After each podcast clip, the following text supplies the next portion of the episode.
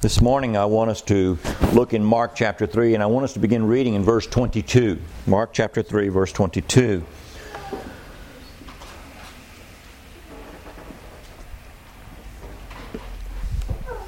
What we have before us is the Word of God. So when I often say, the Word of God says.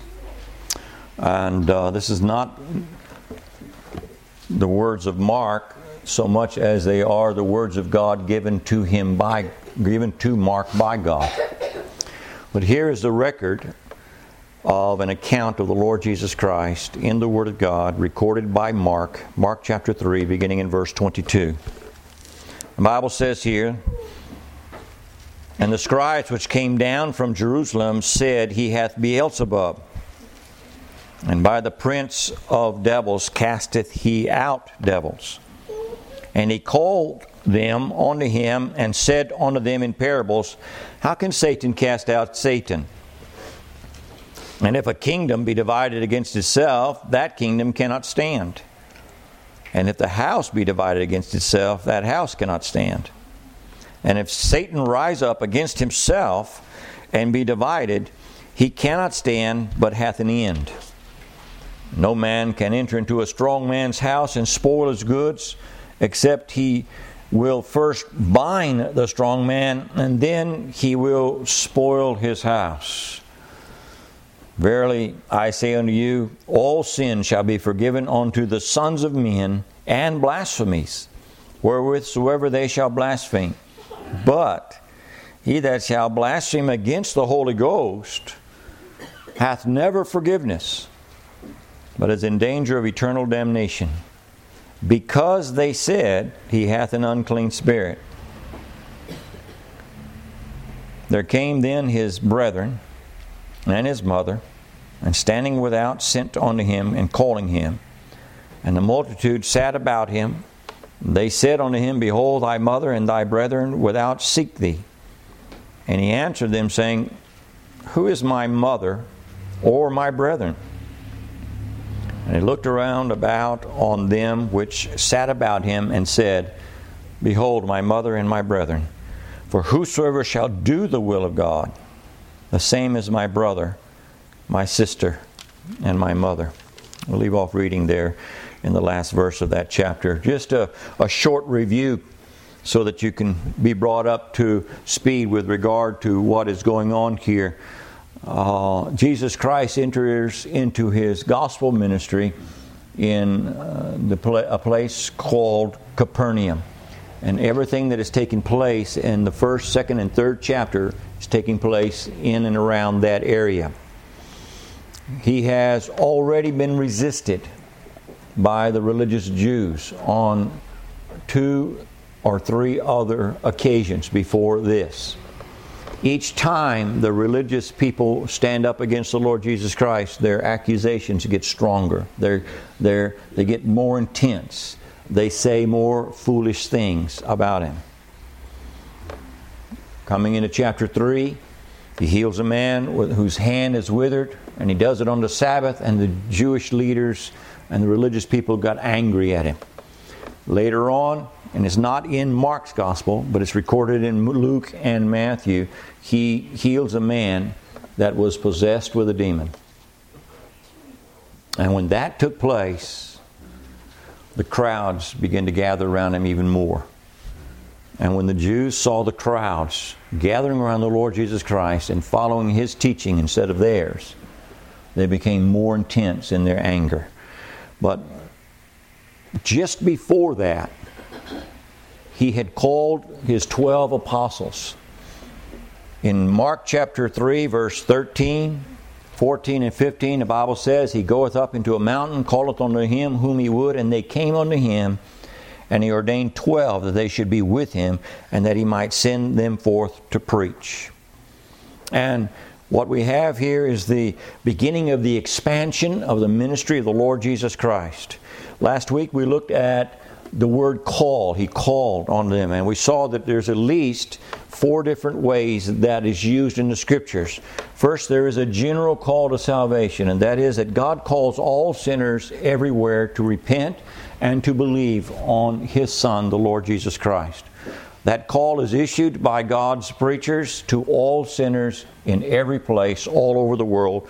Doesn't make any difference whether they're rich or poor, black or white. God calls all of them to Him. The prophet Isaiah was one of those evangelists that spoke, and he said in Isaiah 45 and verse 22, he quotes God saying, Look unto me and be ye saved, all the ends of the earth, for I am God, and there is none else. God is saying to the whole world, Look unto me and be saved. Coming into the New Testament, out of the Old Testament, God speaks in John chapter 3 and verse 16, where he says, For God so loved the world that he gave his only begotten Son, that whosoever believeth in him should not perish, but have everlasting life. And the word whosoever in the Bible is not limited simply to the elect. It is a word that refers to a true invitation by God given to the whole of the world who are sinners to come to Him through His Son, the Lord Jesus Christ. And if they come, they will be forgiven, they will not be cast out by God. But they do not come. They will not come. And so the second call is that particular call to salvation made to the elect, where God says, No man can come unto me except the Father which hath sent me draw him. And in Romans chapter 8, we saw last week, Moreover, whom he did predestinate, them he also called, and whom he called, he justified.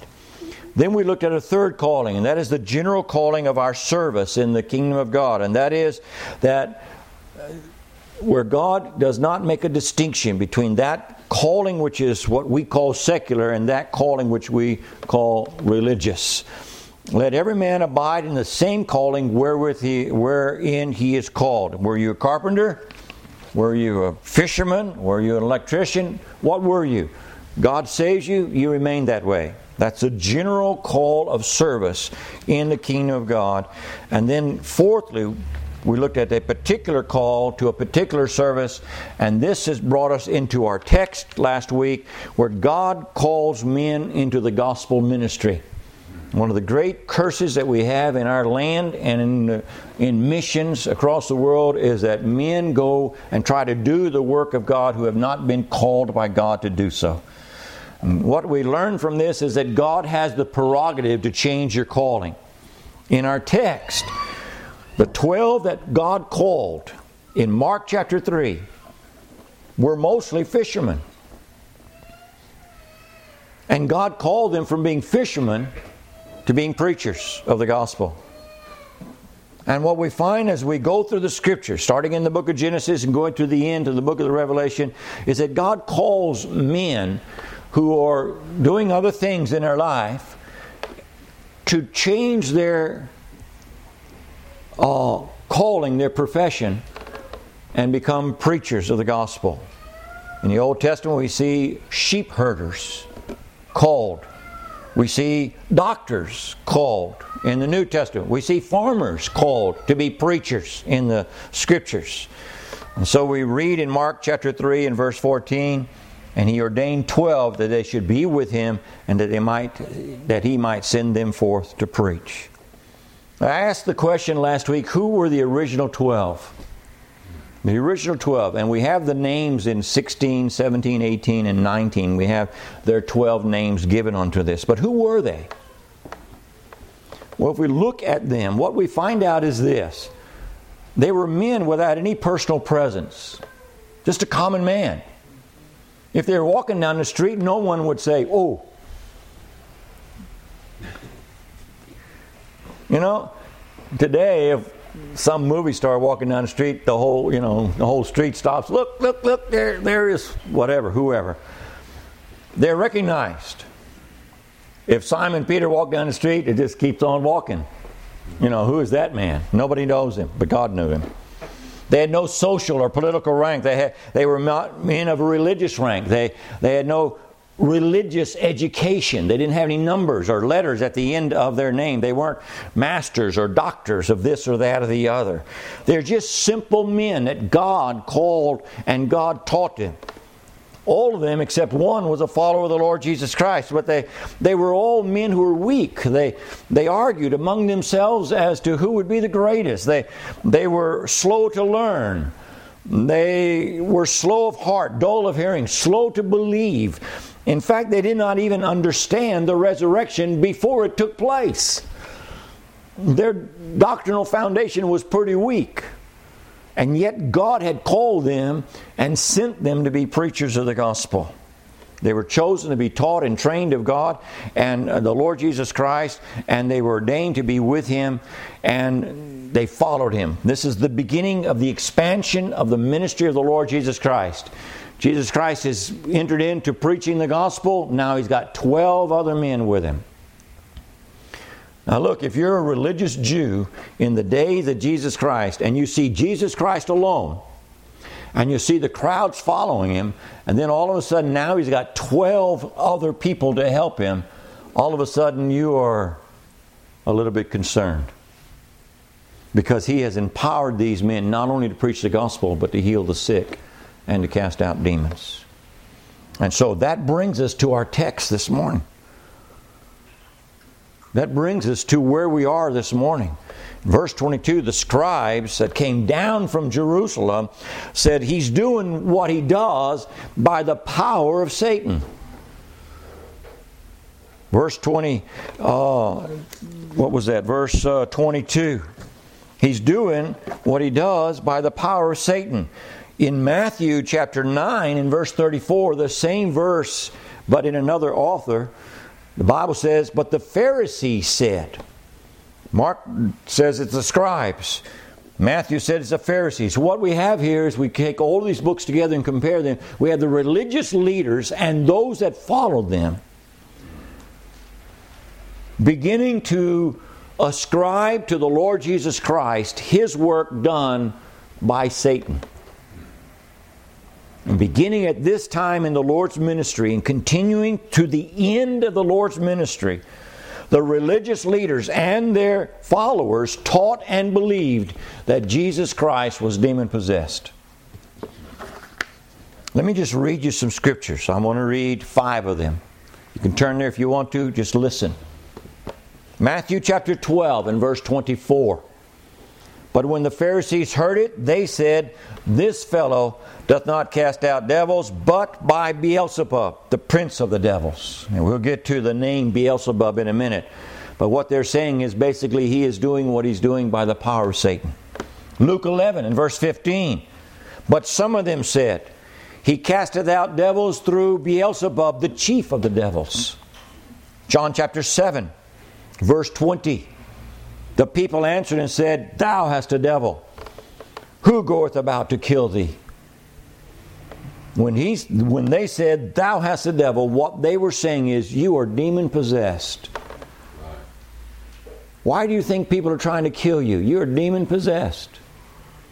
John chapter 8 and verse 48 Then answered the Jews and said unto him, Say not, say not well, say we not well that thou art a Samaritan and hast a devil? Here they say, You are biracial, half breed, demon possessed man.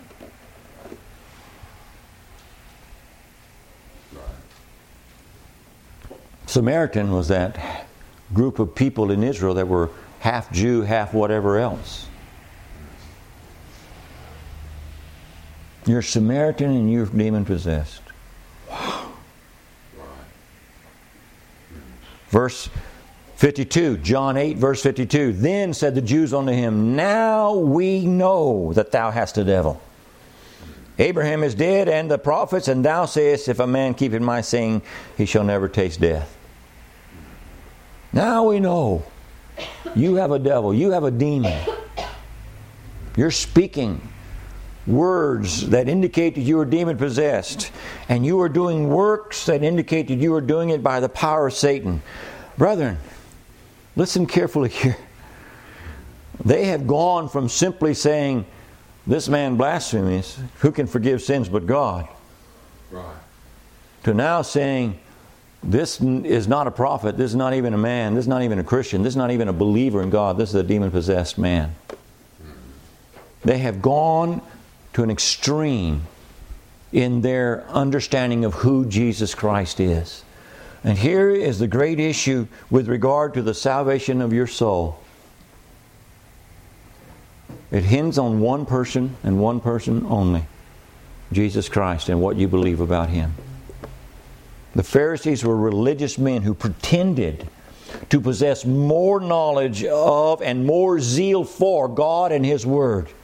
And at the same time, they were the most aggressive enemies of the Lord Jesus Christ against his teachings and against his practices. They claimed to know the Word of God, and at the same time, they resisted the Lord Jesus Christ and sought to destroy his ministry. They were proud in their religious reputation, it increased their power over the people. You know, here comes a Catholic priest walking in. Oh, Father, how are you today? It goes along with what you were saying earlier. Oh, Father. Oh, Rabbi. Oh. No, brother. The Lord Jesus Christ did not take that road and it did not accept that kind of praise. He said, Call no man master on the earth. There is only one master, and that is God, the Lord Jesus Christ. And yet, these religious leaders, dressed up in special clothing, dressed up so they can distinguish themselves from the common man, and look and were looked upon by men who were ignorant of the scriptures as though they were somebody when they were nobody. People do that with their church buildings today. We have this nice stained glass church building it means that we have the truth. Do you realize in the New Testament they're meeting outside? Jesus is in a boat and it's rocking on the sea and he's teaching the people on the shore. They're sitting down in the grass outside and he stands up on a stone and he's talking to them. Do you realize how different that day is that Jesus Christ is there?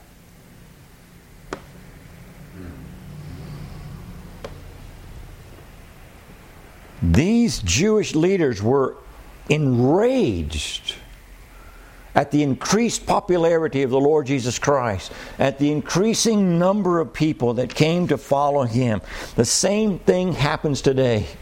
When we were ministering in India and churches began, people began to be saved and churches began to come up, and they were leaving the liberal, false Baptist churches the Baptists in the state of Tripura in India joined hands with the Hindus with machetes and axes to tear down our church buildings. The same thing happens today. So, in order to try to diminish the popularity of the Lord Jesus Christ, they told his followers that what he did, all that you see here, that's all Satan. Now, there's at least seven sins involved in that one statement. First, out of the mouth of the Lord Jesus Christ Himself in Mark chapter 3, it is blasphemy, blasphemous. To blaspheme God is a great sin. To say something about God that is not true is a great sin. And it's happening in pulpits in our county today where men who claim to be speaking for God are saying things about Him that are not true. That are not true. But in Mark chapter 3 and verse 28, Verily I say unto you, Jesus Christ is speaking, all sins shall be forgiven unto the sons of men and blasphemies, wherewithsoever they shall blaspheme. But he that shall blaspheme against the Holy Ghost hath never forgiveness blasphemous. They blasphemed God, the very Son of God, the Lord Jesus Christ. Secondly, what they said was a lie. What they said was a lie. They could not deny that a miracle had happened. The man in the synagogue stretched forth his hand and was healed. They could not deny that. Previous to that, the previous Sabbath, the man who was carried in on a bed who was completely paralyzed was healed. He stood up and walked and, and walked out. The man is not recorded here in Mark chapter 3, but the next miracle was a man demon possessed was healed and he was put in his right mind. They can't deny that something's going on. They can't deny that it's a miracle but they could not attribute it to God because then that would mean that Jesus Christ is God. That means Jesus Christ is the Son of God just like He said He is. That means the words out of His mouth are true. That cannot be. Right. That cannot be. The religious people say, no, no, no, it cannot be. And so they have to come up with a lie. And what they did was lie to the people. The book of Revelation says, All liars shall have their place in the lake of fire. Third, what they said was that the Lord Jesus Christ was in submission to Beelzebub. Beelzebub is called the prince or the leader of, of the demons. He is the one known as the devil or Satan. The word Beelzebub comes uh, is defined as the god of flies. That's what it actually means. It actually means the god of the dung pile. You know, they would gather up the dung, they didn't flush it down the toilet like we do today. They would gather it up in buckets and take it out and they would pile it up. And I've seen this in India. I've seen dung piles 20 feet tall. Still happening in third world countries. They carry it out and dump it in a big pile. And there's flies and there's rats and there's and it's a mess. You would not believe it. You've never seen anything like that. I walk in the streets of India, I've seen it. Beelzebub means the one who is Lord of the dung pile. Satan's name. Lord of the dung pile. Think about it a minute. That was the name they gave to him. Lord of the most filthy place. The holy, impeccably holy, pure Son of God it does what he does by the power of the Lord of the dung pile. They denied his sonship. He is not the Holy Son of God. He is empowered by the Lord, Lord of flies. Fourth, what they said of the Lord Jesus Christ, that was he said that the Lord Jesus Christ had not, no power of his own to cast out demon spirits. Instead, he gained his power from the devil. They denied his omnipotence. Omnipotence, that's a big word. It means the all powerful God. Omni, all powerful God. Jesus Christ is the all powerful God. Earlier in the previous message, Frank said, God said, Let there be light. What happened? There was light. You say the words and see if it happens. Yeah. It doesn't. It doesn't. There are things we want to do that we don't have the ability to do, but not so with God. Right. And so they're saying, no, He's not omnipotent. He's not the Almighty God. He derives His power from the evil one. Fifth, the accusation taught that Jesus Christ was a lawbreaker. God's law forbid any practice of the black arts, anything associated with witchcraft or sorcery or the devil. God's law forbid. And so they attacked his righteousness and said that he was a lawbreaker. Those that break the law are sinners. They said he is not a righteous man, he is a sinner. Six, their accusation taught that Jesus Christ was unholy, not only a sinner, therefore, there's a, an attack upon the holiness of the Lord Jesus Christ. Holiness is different from righteousness. Righteousness is doing the right thing, holiness is the inability to sin. Do you realize God cannot sin? We sin, but God cannot. There are some preachers that believe that Jesus Christ had the ability to sin but chose not to. That's a whole doctrine called the peccability of Christ, if you want to look it up. but the Bible teaches the impeccability of Christ. That is the inability of God to sin. God cannot sin. Well, I thought you said, Preacher, God can do anything. God can do anything consistent with His character, and God cannot sin. God cannot lie. Amen. Amen. Because God is truth. And if you open up the Bible and read, what you're reading is the truth of God. Men can lie. Religious people lie. These religious people in the days of Jesus Christ are lying about him. But he is not lying. I am the Son of God. I am holy, pure Son of God, come to save sinners from their sins.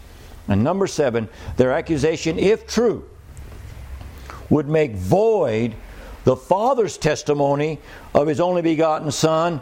It would make void the Lord's testimony that He was a Savior of sinners, and it would make void the Holy Spirit's testimony of the in the Lord Jesus Christ ministry.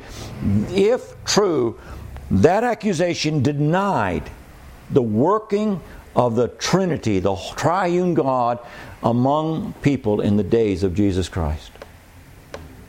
Jesus Christ was baptized just a few weeks before this account. The heavens opened, and the Father said, This is my beloved Son.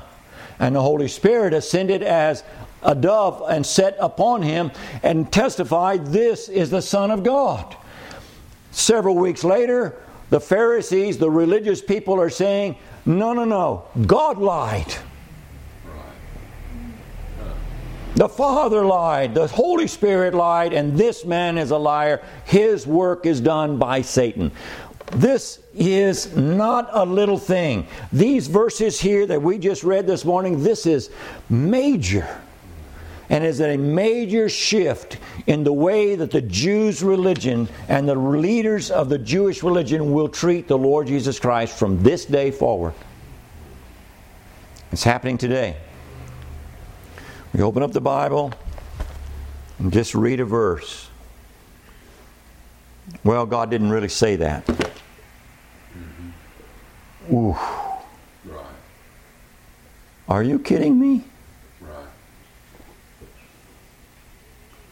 Be careful. Be careful that you don't join those that never have forgiveness.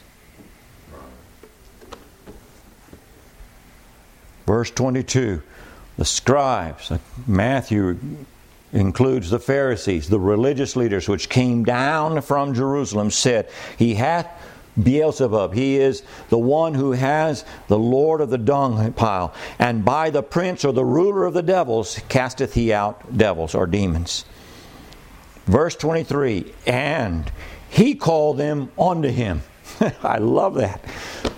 You know,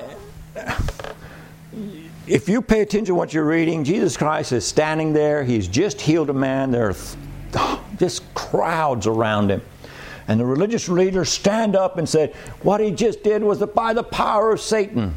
And Jesus stands up and says, Come here.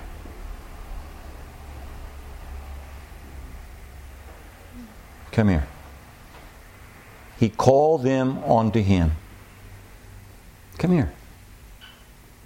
God's going to do that again one of these days when He calls all the nations of the world before Him. Come here. Verse 23 He called them unto men and said unto them, How can Satan cast out Satan?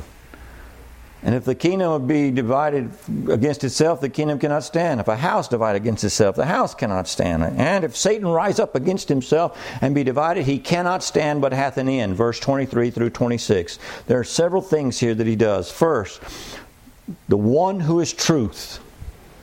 Jesus said in John 14, 6, I am the way, the truth, and the life. The one who is truth answers the lies told about him. There is a time to just let people talk, say what they want to say. But there is a time to answer what men say. Amen. Jesus was answering his accusers publicly. Get, the under, get in your mind the picture of what's going on here. He's in a synagogue, he's in the place where the Jews met to worship. He's just cast a demon out of a demon possessed man that was in the synagogue.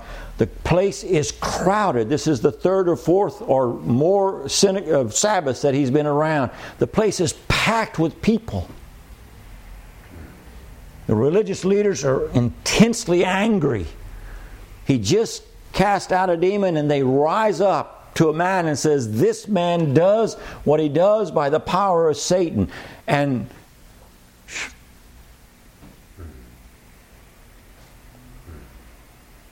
and he says, Come here. One voice in the midst of that quiet crowd now, Come here. I want to tell you something. He answers them, he speaks.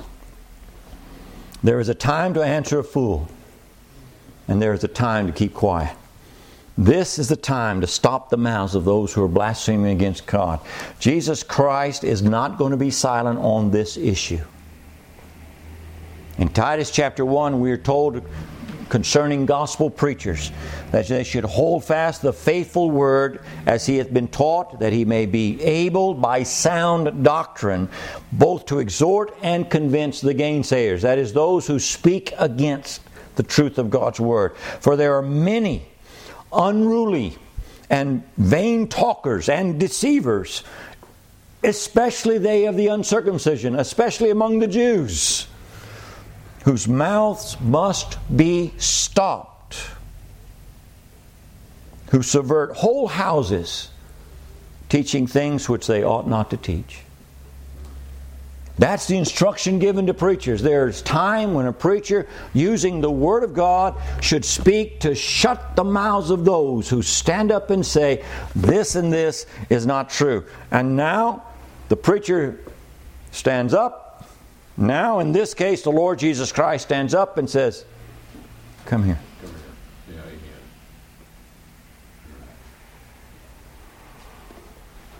I got something I want to say. And the first thing out of his mouth is just common sense. Before he addresses the issue of Satan, the first thing out of his mouth is the something that everybody listening to him, the doctors of religion, and the poor demon possessed man and just ignorant and didn't know anything, could understand. And that is this How can Satan cast out Satan? If he does it, he's destroying his own kingdom. Right. And what he is saying is this to the Jewish leaders Your doctrine says that Satan has possessed these whom I have cured. That's true. But your doctrine also says that Satan has helped me to cure those whom I have cured. If your doctrine is true, then you are teaching that Satan has helped me to undo, to undo what he has done. Satan has empowered me to cast him out. And if your doctrine is true, then Satan's work in op- is in opposition to himself. He is working to destroy himself. He is working with me to destroy his well guarded kingdom and those who are at peace within it. And that cannot be. It goes against all common sense. So he addresses on the basis of common sense, but he does not stop there. He does not stop there. He teaches and has been teaching from the day he entered into his ministry that Jesus came to destroy the plans and purposes of Satan. He casts out demons and he does so to thwart the work of Satan, to destroy the work of Satan, to weaken and dis- defeat the work of Satan. He is there to destroy Satan's hold on sinners. And make no bones about it, make no mistake about it. Satan is involved in the lives of sinners, overtly or from a distance or from close up. He is involved. The kingdom of God is established during the days of the Lord Jesus Christ was not only established established to spread the gospel throughout all the nations of the world, but it was established to destroy the kingdom of Satan. Satan is not against Satan. That doesn't make any sense. But I can tell you one thing the Lord Jesus Christ is against him. Amen. And Satan may have hold upon sinners, but I can tell you one other thing the Lord Jesus Christ is more powerful and is able to deliver them. And his second answer is directly opposite to the teaching of the Pharisees. Verse 27, Mark 3 27. No man can enter into a strong man's house and spoil his goods except he first bind the strong man and then he will spoil his house. He's speaking in a parable, so we're going to explain what Jesus Christ is saying here. First, the strong man is Satan. Satan is strong and powerful, and he keeps his own kingdom or his own house by his own power. The word strong in verse 27, no man can enter into a strong man's house. The word strong, referring to Satan, means powerful, mighty, forceful, strong. Satan is powerful, he is mighty, he is forceful, he is strong. And he keeps his own house, he guards it. And no man, no sinner, and no person can overcome the power of Satan. He is more powerful than we are. He walks about seeking whom he may devour. He is at liberty. 1 Peter 5 8. Be sober, be vigilant, because your adversary, the devil, is like a roaring lion, as a roaring lion, walking about seeking whom he may devour.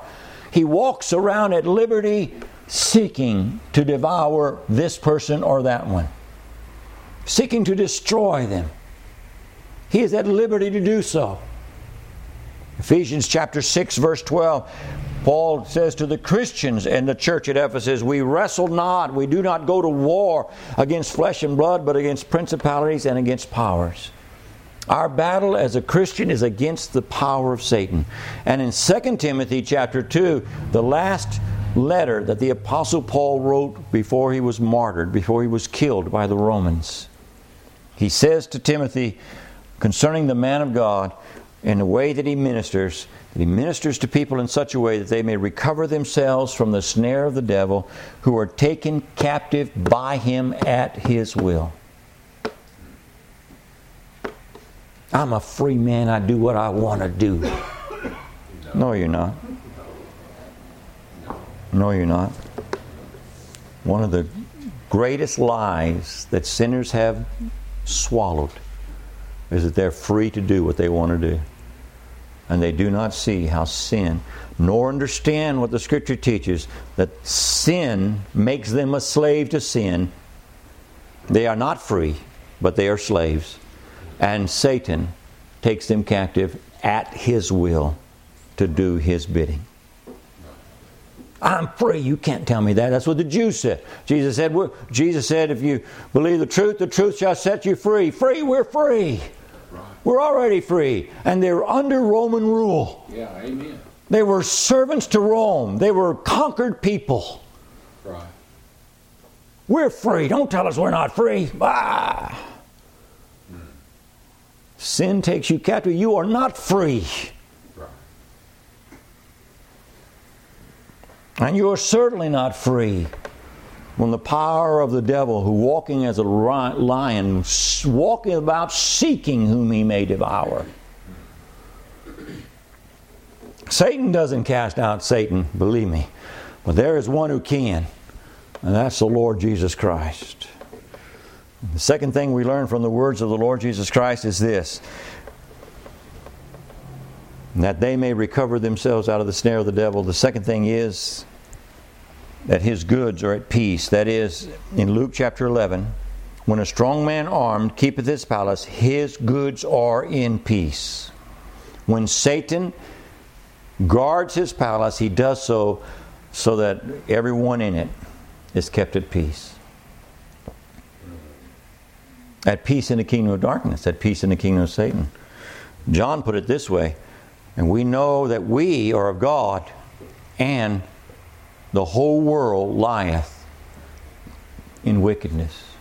The Greek phrase lieth in wickedness, wickedness can be translated lies under the power of the evil one, to be held in subjection to the devil, but it also has the idea of one lying as a baby does in the lap of his mother. The whole world lying in the lap of Satan like a baby, rocked asleep, completely unaware that the next breath they take will bring their destruction. They're at peace. And they remain at peace in the kingdom of Satan until a stronger than Satan comes in, binds the old the uh, strong man, and takes them out. Mark chapter 3, verse 27. No man can enter into a strong man's house and spoil his goods, except he first bind the strong man, and then he will spoil his house. Luke records it this way But when a stronger than he shall come upon him and overcome him, overcome him. Someone stronger than the strong man must overcome him in order to set free those that are inside the kingdom of darkness. Here's an interesting word I want you to see bind. A strong man comes in that is stronger than Satan, that's the Lord Jesus Christ, and he binds Satan so that he might take out of Satan's kingdom those that belong to him. The word binds means to fasten with chains.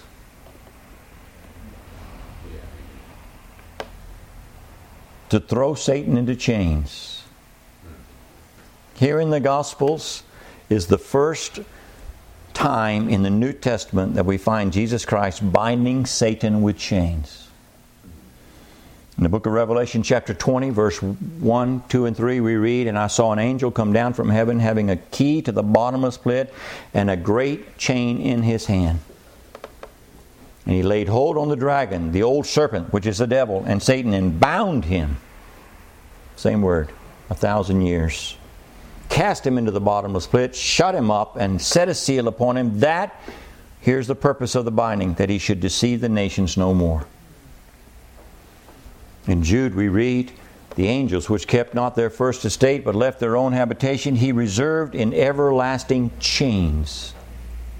These are not physical chains because these are spiritual beings, but Jesus Christ, having the key to the bottomless pit, to hell itself, to the lake of fire itself, binds up Satan with chains and the unclean demons and reserves them, puts them in jail, so it can no longer deceive the nations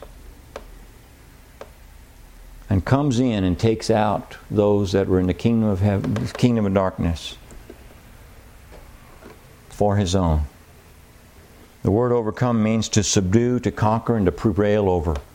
Jesus overcomes Satan and defeats him. He subdues him so that he might destroy the kingdom of darkness and deliver the kingdom of the uh, deliver the elect out of the hand of the evil one and deliver them into his own kingdom. Listen, there is a kingdom of darkness ruled by Satan. He is a strong man, stronger than those that are in his kingdom. They cannot get out. Someone has to go in and get them. Jesus Christ comes in and binds the strong man, sets him aside, and gathers up his, carries them out, and places them into his own kingdom. That's what he did to me when I was 25 years old took me out of there and put me into his kingdom. I could not get out on my own. I can handle this. I got a handle on this. I can do this. No, no, no, no, you cannot. He is stronger than you. Sin is stronger than you. You are bound up. Right. I can quit this anytime I want to, then quit. Amen. Amen. I can stop this anytime I want to, then stop. You're destroying your life. Stop already. The truth is, you can't unless God does something for you that you cannot do for yourself. That was my testimony. Her uncle would not even witness to me because, according to him, I was so far gone, the gospel couldn't help him. You didn't know me in those days, thankfully. The pit that I had dug, the deepness of it, the darkness of it, you have no idea. Even those who were Christians around me wouldn't talk to me about the scriptures. He's too hard, too far gone. Thankfully, the Lord Jesus Christ thought differently. He came to where I was and gathered me up and took me into His kingdom. I was 25 years old. And from that day into this, I have been thoroughly convinced that if God saved me, He can save anyone. Amen. Whatever pit you may have dug for yourself, whatever sin you are in, whatever place you're at, whatever idea you may have that God can't because, put that away. I'm living truth. God can, even though.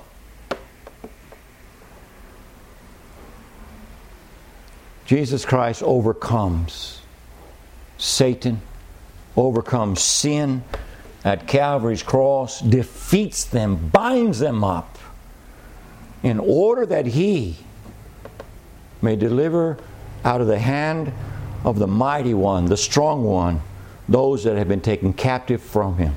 One of my one of those verses that have just settled me down for years is Isaiah 49, verse 24 and 25, where God asks the question Shall the prey be taken from the mighty?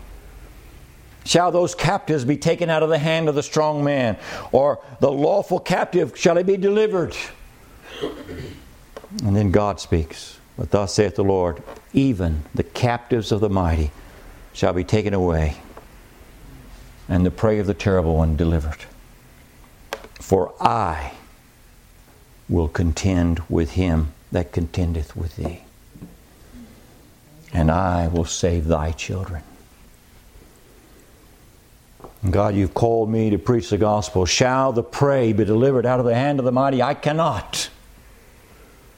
God says, I can. And I will.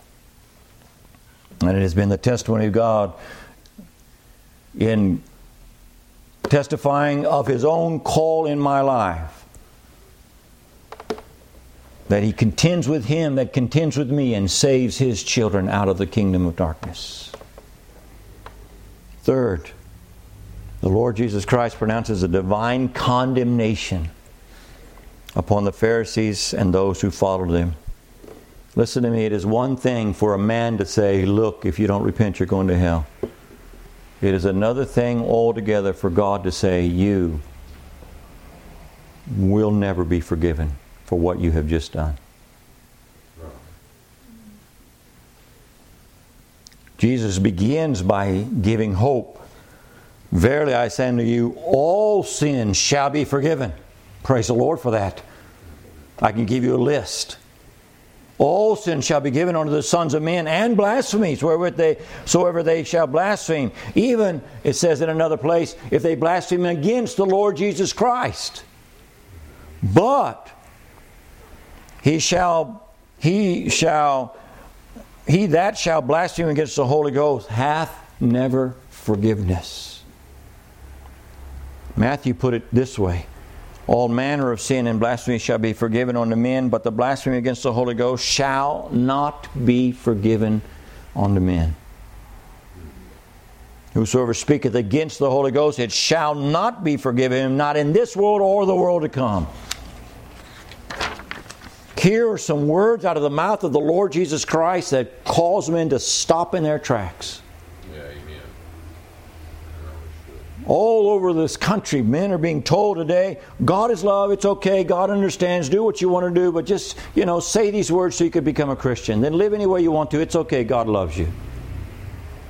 Listen, these words came out of the mouth of God. There is a sin that men can commit that cannot and will not be forgiven. And these religious leaders and those who followed their teaching had attributed the work of the Lord Jesus Christ, the Son of God, they had attributed that work to the devil. But Jesus did his work through the power of the Holy Spirit. The Bible teaches us that. And they are saying that he did it through the power of Satan. Their accusation is unpardonable. On that day, they lived the rest of their lives without forgiveness and died without it. On that day, God said, There's no mercy for you. There's no hope for you. God did that. God does that to sinners. Oh, That's not what I heard growing up. God let me do anything I want to do. And at the last minute, I can just say, Please forgive me, and it'll be okay. Read the scriptures. Their accusation is the unpardonable sin. It can be committed today by men who call the work of Jesus Christ the work of Satan. If you are convinced that the work of the Lord Jesus Christ is accomplished by the power of the devil, why would you repent and believe on Him? Why would you? Why would you come to Him to save you from your sins if He is doing His work by Satan? You would not. Instead, you would seek another means of forgiveness, and in seeking another means of forgiveness, you would be forever lost and unforgiven. Because there is only one who can forgive sins. It is God Himself. Two chapters earlier, the Jews had said, Who can forgive sins but God alone? And Jesus said to the man, Thy sins be forgiven you.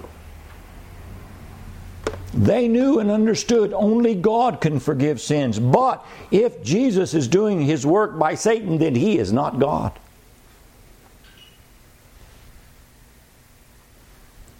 And if you believe that Jesus does his work by Satan, you will never come to him for forgiveness. If he is not God, why would you come to him? If he's just a man who does what he did, what he did by the power of an, of an unclean spirit, why would you have him in your life? Why would you want him in your life? If you're convinced that the work of the Lord Jesus Christ is accomplished by the devil, why would you think of him as God? Why would you think of him as God's mediator, the one who can lay hold on God and lay hold on sinners and bring them together so they are reconciled? Why would you think that of him? Why would you think of him as God's appointed Savior of sinners, the one who can forgive you if you come to him? You would not think that way. You would not think that way. And because you would not think that way, you would never come to him. And because you do not come to him, you will be forever lost. So the, Jesus Christ says to these Pharisees that on that day, you have committed a sin that will lead you to no forgiveness. If you genuinely believe that what I've done is by the power of Satan, you can never be forgiven. Because I am the only one who can bring you back to the Father. Jesus said in John chapter 14, verse 7, I am the way, the truth, and the life. No man cometh unto the Father but by me. if there will be forgiveness of sins, if there will be eternal life, if there will be a place in heaven reserved for you, it must be through Jesus Christ and Him alone. And if He is not who He says He is, God in the flesh, bearing the sins of His people, paying for them so that they can be set free, being buried, rising after three days to justify them, and interceding for them in heaven as the King of Kings and the Lord of Lords, if He is not that one, then you will not come. But He is that one. And you should come. From the heart, you should call upon Him to save you.